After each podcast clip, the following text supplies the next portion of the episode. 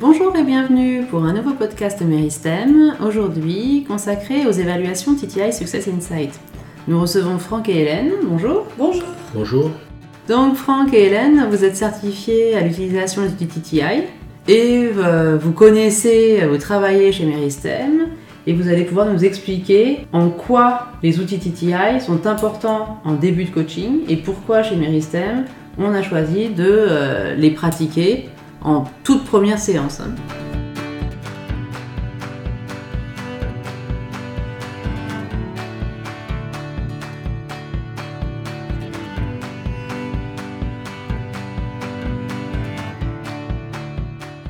Donc, euh, pour nos auditeurs, euh, je rappelle que les outils TTI euh, constituent des moyens rapides et puissants de scanner différentes parties du soi qui sont souvent inaccessibles. Quand je dis partie du soi, on va voir par exemple les compétences, les comportements euh, ou bien les motivateurs qui sont enfouis. Et si on ne prend pas le temps des fois dans notre vie de mettre pause et de se dire tiens, qu'est-ce qui est important, pourquoi c'est une valeur, euh, qu'est-ce que je fais, comment je me comporte, on agit souvent, par automatisme. Et puis on n'a donc pas accès à ces informations. L'objectif est de prendre conscience de toutes ces catégories, du comment et du pourquoi nous fonctionnons, pour être en mesure de cibler des objectifs et donc de les atteindre afin d'être plus performant, plus satisfait et par conséquence d'augmenter notre niveau de satisfaction globale et donc notre bien-être. Donc ce podcast est une représentation rapide et exhaustive des outils. Vous n'aurez ici besoin d'aucun matériel, ni papier ni crayon, c'est vraiment euh, juste une présentation euh, rapide pour vous donner envie d'en connaître plus et à ce moment-là nous vous invitons à aller consulter euh, nos ressources en ligne sur la plateforme comme sur le site.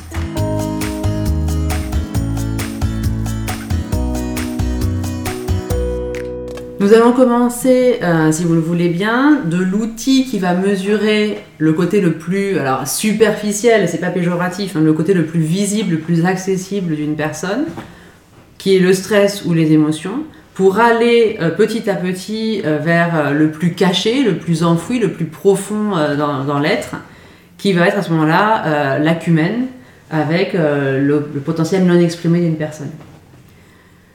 Donc, comme je le disais, nous allons commencer par la mesure du quotient émotionnel, donc EQ en anglais, et la mesure du stress, qui permettent de mesurer l'intelligence émotionnelle et le stress d'un individu. Si on veut faire euh, une allégorie avec un arbre, ça correspondrait à ce qu'on voit vraiment, ce qui est le plus visible d'un arbre, c'est-à-dire les feuilles ou les fleurs.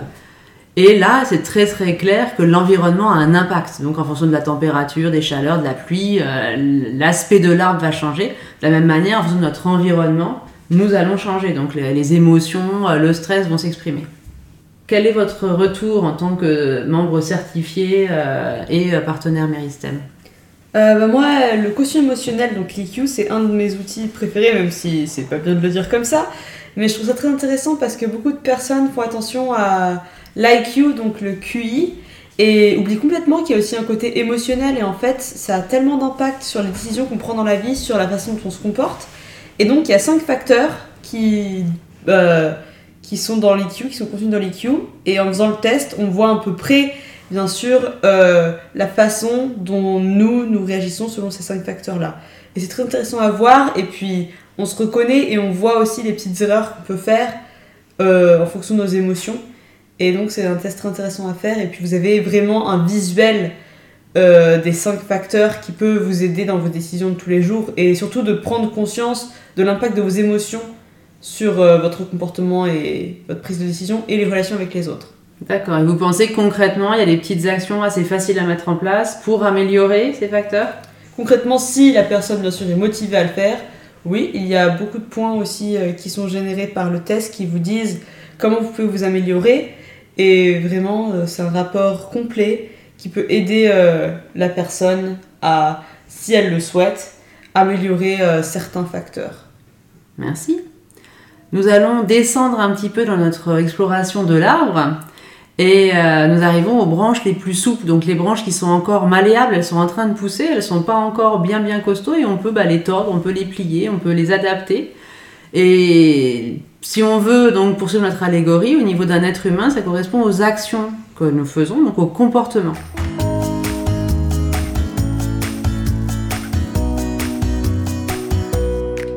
adapter son comportement à une situation peut générer du bien-être ou du mal-être. Une situation exige euh, bah, qu'on marche, on est capable de marcher, c'est ok. Il faut sauter euh, par-dessus un obstacle, on n'est pas capable de sauter, bah là, ça peut être, on peut se casser la figure et ça peut être le mal-être d'un seul coup. Donc là, c'était un exemple assez simple, mais ce qui permet de mesurer donc, ces comportements, c'est l'outil DISC. Est-ce que euh, vous pouvez nous expliquer un petit peu euh, en quoi il consiste et euh, quels sont les intérêts de cet outil dans une démarche de coaching de bien-être? L'outil DISC permet d'identifier les comportements qu'on a, la manière dont on réagit, en fonction de quatre, principalement quatre approches, je dirais. Une approche qui est de couleur rouge, qui est une approche dominante, une approche qu'on appelle l'approche jaune, qui est plus sur la relation avec les autres, l'approche bleue, qui est plus un respect des procédures, et l'aspect vert, qui est plus un aspect de recherche d'une certaine stabilité. Donc l'objectif, c'est essayer de se connaître à travers ces quatre couleurs, mais aussi de comprendre les couleurs des autres pour savoir communiquer avec eux et pour avoir une conversation, je dirais, intelligente avec eux. Et je pense que c'est ce que le disque amène le plus de façon euh, simple. Ce qui est très intéressant, c'est que le rapport va vous montrer un graphe, justement, où vous voyez euh, vos couleurs les plus dominantes et les couleurs euh, les moins évoluées, je veux dire, mais il n'y a rien de négatif à tout ça. C'est juste vraiment, ça reflète la façon dont vous vous comportez, la façon dont vous voyez les gens. Et en fait, ce qui est intéressant, c'est que vous avez deux graphes, un qui est pour votre style adapté et un style naturel. Et donc vous voyez comme vous vous comportez avec d'autres personnes et comme vous êtes naturellement. Et ça, c'est vraiment un aspect important, je trouve, à prendre en considération. Et vraiment, c'est très visuel, euh, ce rapport-là. Et ça peut vraiment aider euh, les potentiels clients à, se découvrir eux-mêmes, vraiment. D'accord, et vous nous parliez donc pour le précédent rapport vraiment de petits points euh, précis, concrets pour permettre un passage à l'action. Le rapport correspondant au disque a également des feuillets, des pages avec ce genre de, bullet point, pour reprendre le mot anglais que tout le monde utilise. Alors, le rapport est très long et très complet. Et il y a des petits textes euh, sur la personne, donc qui sont très intéressants à lire. Et souvent, les personnes arrivent à se reconnaître dans ces phrases. C'est impressionnant d'ailleurs. Et il y a aussi donc des petites listes pour dire des points améliorés, euh, la façon euh, dont il faut parler avec ces personnes. Donc il y a vraiment plein de points comme ça et c'est assez. Bon, c'est beaucoup de textes, mais si les personnes sont vraiment intéressées, il y a vraiment beaucoup d'informations dedans. Et euh, nous, en tant que certifiés, nous aidons à trouver les points pertinents et accompagner euh, bah, le client à travers ce rapport qui est un peu compliqué à parcourir seul. D'accord, donc vous aidez à prioriser pour savoir vraiment cibler les actions à faire en, euh, en premier pour arriver à plus de bien-être assez rapidement. Exactement. Merci.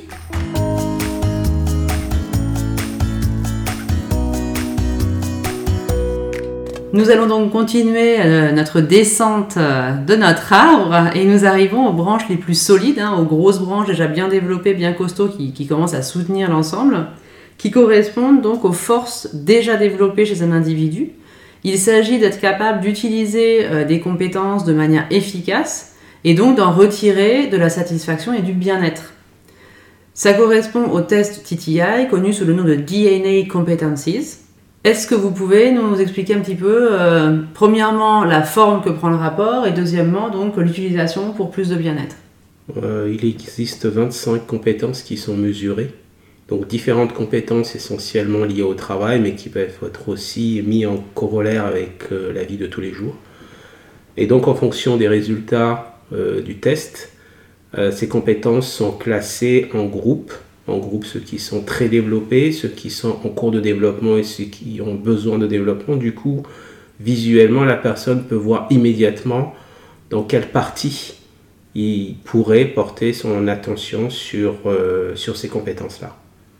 Donc voilà en, quoi en fait les DNA compétences sont utilisées. Une chose qui est assez importante, c'est que ces DNA competencies sont très fortement utilisées dans la partie recrutement puisque lorsque les outils TTA Success Insight peuvent être utilisés dans la phase recrutement, dans lequel on peut définir ce qu'on appelle un gap report entre les compétences recherchées et les compétences actuelles de la personne. D'accord, et donc si un gap est détecté, euh, le coaching peut aider à réduire ce gap et donc à faire en sorte que la, le nouvel employé soit le plus à l'aise possible et donc ait moins de stress dans son nouvel emploi mais également qu'il soit vite opérationnel et que l'entreprise y gagne également. Oui, c'est tout à fait ça, oui. Très bien, merci. Et concrètement, donc comme les autres rapports, j'imagine euh, des petites fiches avec concrètement des points d'action à engager, à prioriser et euh, passer euh, du, du, rapport à la planification d'un objectif et d'action et directement donc avoir des résultats concrets dans les mois qui suivent. Oui, le débriefing est important, c'est-à-dire que le, le, rapport ne peut pas être laissé seul. Il faut que le coach aide la personne à donner du sens au rapport et à l'aider à débriefer pour définir ses actions. Merci.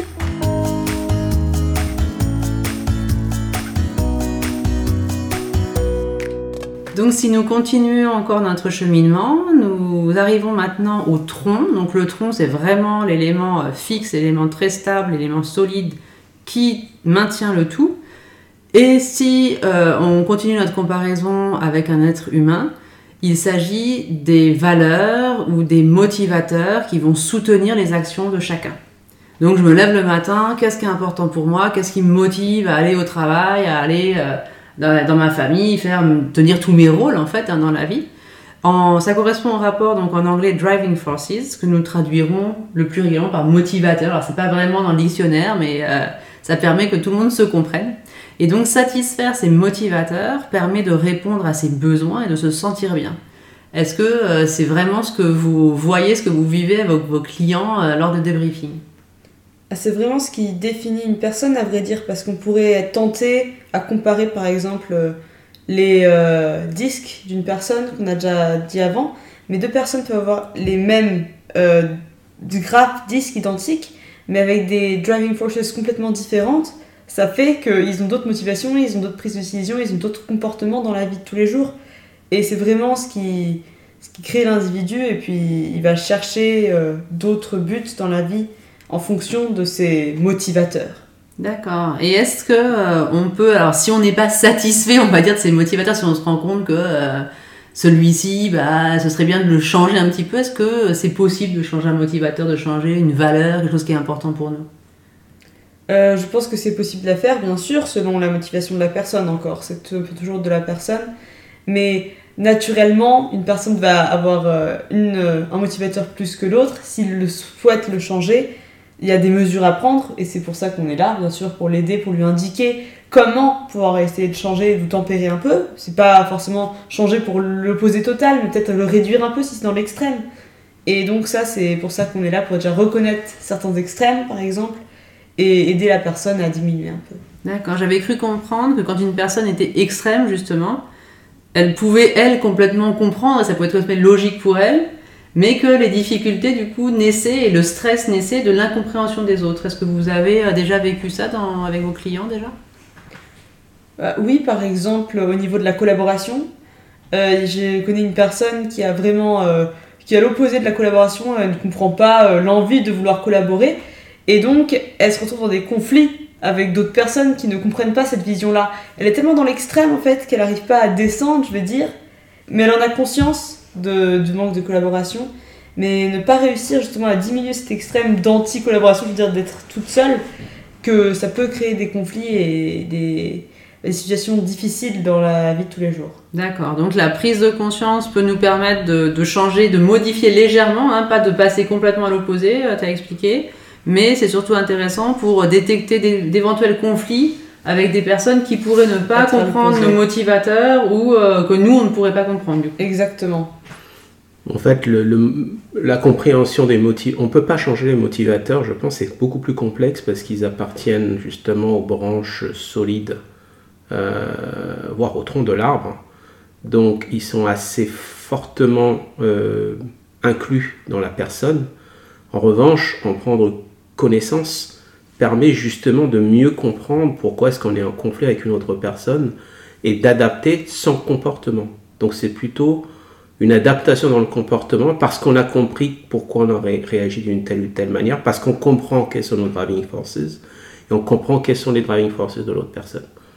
Et c'est pour plutôt là, je pense, que le coach peut intervenir et peut aider à résoudre ce genre de choses. D'accord, donc je dirais, si j'ai compris, hein, le fait d'avoir différents rapports qui sont les uns après les autres permet de faciliter la prise de conscience Par contre, au niveau du coaching, il est intéressant de les faire interagir, de, notamment Driving Force c'est 10 que tu disais, de voir comment l'un impacte l'autre et donc de les travailler euh, de façon euh, euh, parallèle, je dirais. Tout à fait. Oui, tous les rapports d'ailleurs, puisque l'IQ aussi peut intervenir dans ce, dans, dans ce mécanisme qui vient compléter encore plus, puisque le Q est celui qui est le plus sensible. Donc c'est au niveau de l'EQ que les changements peuvent se faire, sinon identifier des conflits qui sont liés à nos driving forces.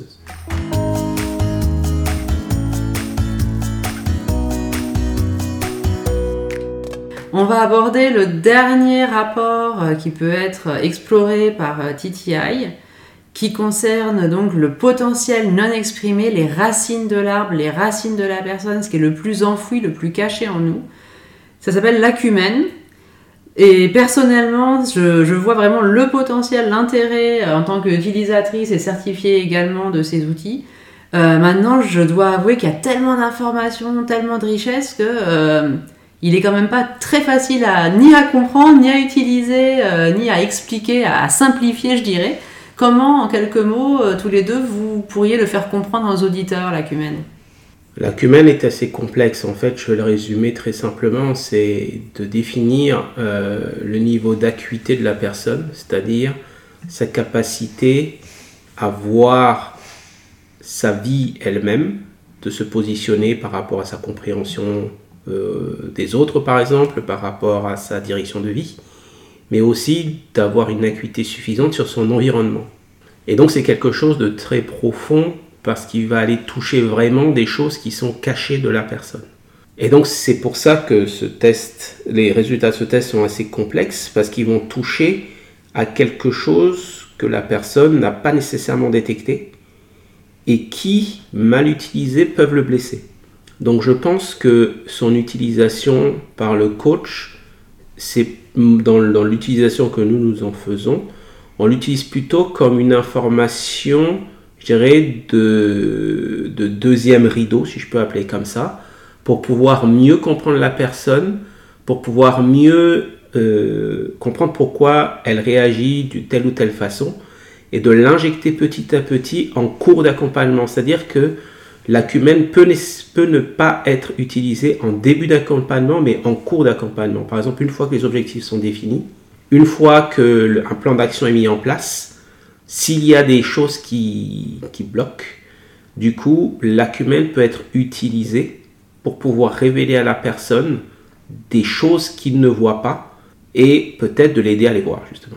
Très bien, alors euh, je suis euh, complètement d'accord avec Franck. Donc personnellement en coaching, c'est vraiment comme ça que je le prends. Et euh, je commence par les outils TTI qui sont les plus évidents, les plus faciles à expliquer et qui apportent les informations les plus utiles dans la définition d'objectifs.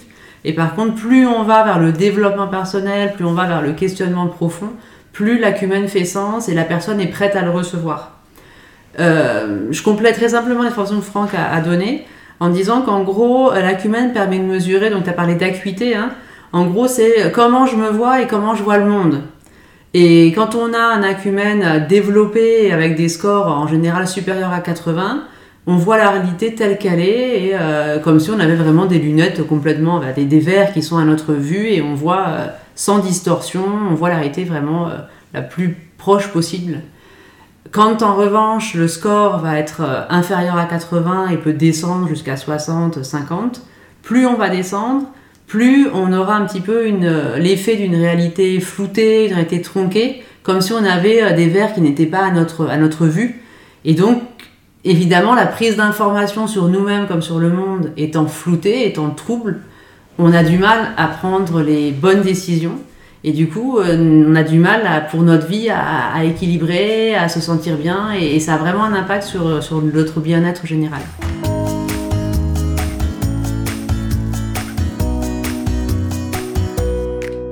Nous arrivons au terme de notre découverte de l'outil TTI.